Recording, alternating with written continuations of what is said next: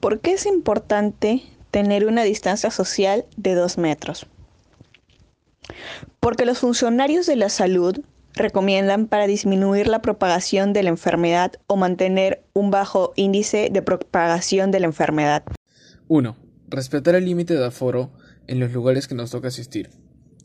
Los aforos se calculan con la finalidad de que en los ambientes o espacios se puedan realizar las actividades o funciones que sean requeridas, teniendo en cuenta las normas específicas y restricciones asociadas a las características de este tipo de edificación. 2. Mantener siempre en margen a donde vayamos el distanciamiento social.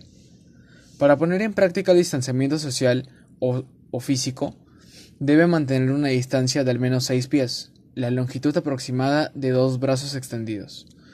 Con respecto a otras personas que no son miembros de su, de su hogar, tanto en espacios interiores como al aire libre. Gracias. 2. El uso de vehículo personal. Se sabe que debemos evitar todo tipo de contacto y aglomeración con las demás personas. Es por eso que el uso de un vehículo personal es una gran acción ya que evitamos las aglomeraciones y los contactos con las personas del exterior.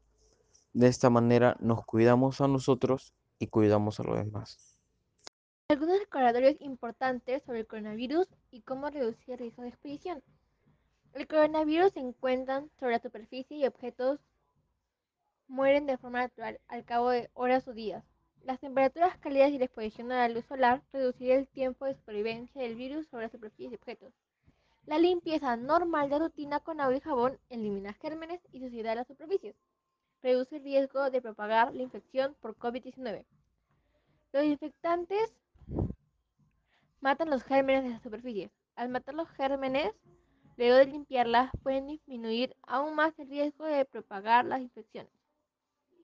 Almacene y use los desinfectantes de manera responsable y adecuada según lo indicado en la etiqueta. No malgasten el acumule de desinfectantes u otros suministros. Estos pueden provocar la escasez de productos adecuados que otras personas necesitan en situaciones críticas. Use siempre guantes adecuados para los productos químicos que usarán al limpiar y desinfectar. Practique el distanciamiento social y use cubiertas de tela en la cara y siga las prácticas de higiene de prevención. Al hablar, al hablar sobre tu exposición en la calle, o en algún establecimiento, ya existen normas para esto, como al ingresar, limpiar las tablas de los zapatos en una tabla que les suministrará el mismo local. Posteriormente, usar un alcohol en gel o alcohol de 90 en tus manos para el uso de algún cambio, por ejemplo, dinero.